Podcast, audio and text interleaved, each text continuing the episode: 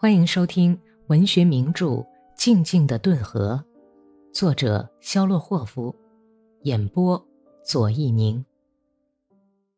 第三百一十二集。黎明时分，红军发起了进攻。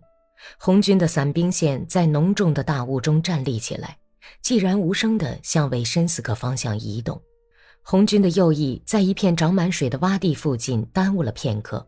后来就在齐胸的水里，把子弹盒和步枪高高举在头顶上趟水过去。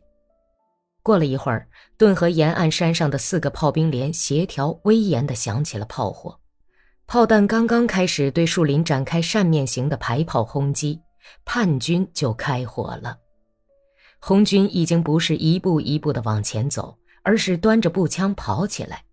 一颗流线弹在他们前面约半俄里的树林上空干巴巴地爆炸了，炮弹炸断的树木倒了下去，升起一团团的白烟。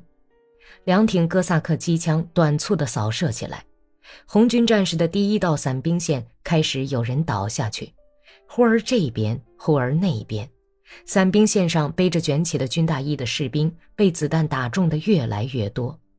他们仰面朝天，或者嘴啃泥倒在地上，但是其余的人并不卧倒，于是他们和树林子间的距离越来越小。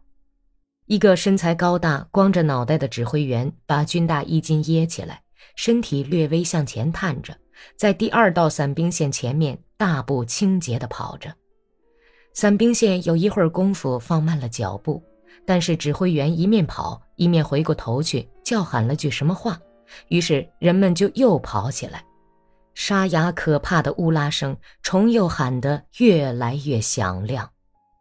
这时，哥萨克的全部机枪都哒哒地响起来了，林边上的步枪也不停地猛烈地射击。八字机连的一挺重机枪开始从站在林边、带着连队等待出击的格里高利身后的什么地方进行长长的连发射击。红军的几道伞兵线动摇了、卧倒了，开始进行抵抗。战斗持续了一个半小时，但是叛军射击的火力非常猛烈，使红军的第二道伞兵线支持不住，站起来往后跑去。跟正冲上来的第三道伞兵线混在一起，乱成一片。很快，河边草地上到处是慌乱的往后逃跑的红军战士。这时，格里高利就把自己率领的几个连快速带出树林，排好队形进行追击。全速奔袭来的切尔和连切断了向木筏溃退的红军士兵的去路，在紧靠顿河岸上的树林边展开了肉搏战。只有一部分红军冲到了木筏跟前，他们把木筏挤得满满的，划离了河岸。剩下的被压到顿河岸边的红军战士拼死挣扎抵抗。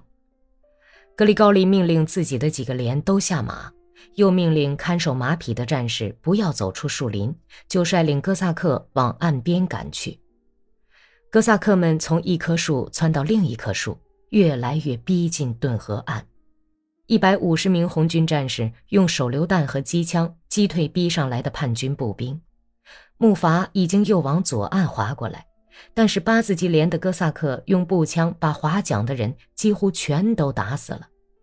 留在这岸的红军战士的命运已经决定了，一些意志薄弱的人扔掉步枪，企图浮水过河，卧倒在深壕边的叛军用步枪射击他们。许多红军战士无力拂过顿河的激流，淹死在河中。只有两个人平安地拂过了河，一个身上穿着蓝条的海军衬衣，看来这是个游泳高手。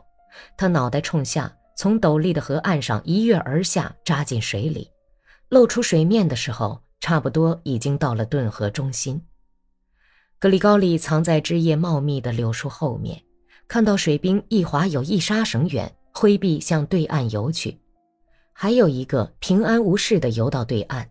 那人站在齐胸深的水里，打完了全部的子弹，用拳头朝哥萨克这边恐吓着，喊叫了些什么，然后斜着向对岸游去。子弹在他周围吱吱叫，但是没有一颗打到这个幸运儿的身上。他在从前的牲口栏旁边上了岸，晃了晃身子，便不慌不忙地爬着河崖。往有人家的地方走去。其余困在顿河边的红军战士卧倒在沙丘后面，他们的机枪不住气地扫射着，一直打到机枪散热筒里的水沸腾起来，才哑巴了。跟我来！机枪一停，格里高利就小声地命令道：“他拔出马刀，朝沙丘走去。”哥萨克们艰难地呼吸着，脚步凌乱地跟在格里高利后面走着，离残余的红军士兵不到五十杀生远了。三排齐射以后，一个身材高大、黝黑的脸庞和黑胡子的指挥员从沙丘后面挺直身子站起来，一个穿着皮上衣的女人搀着他。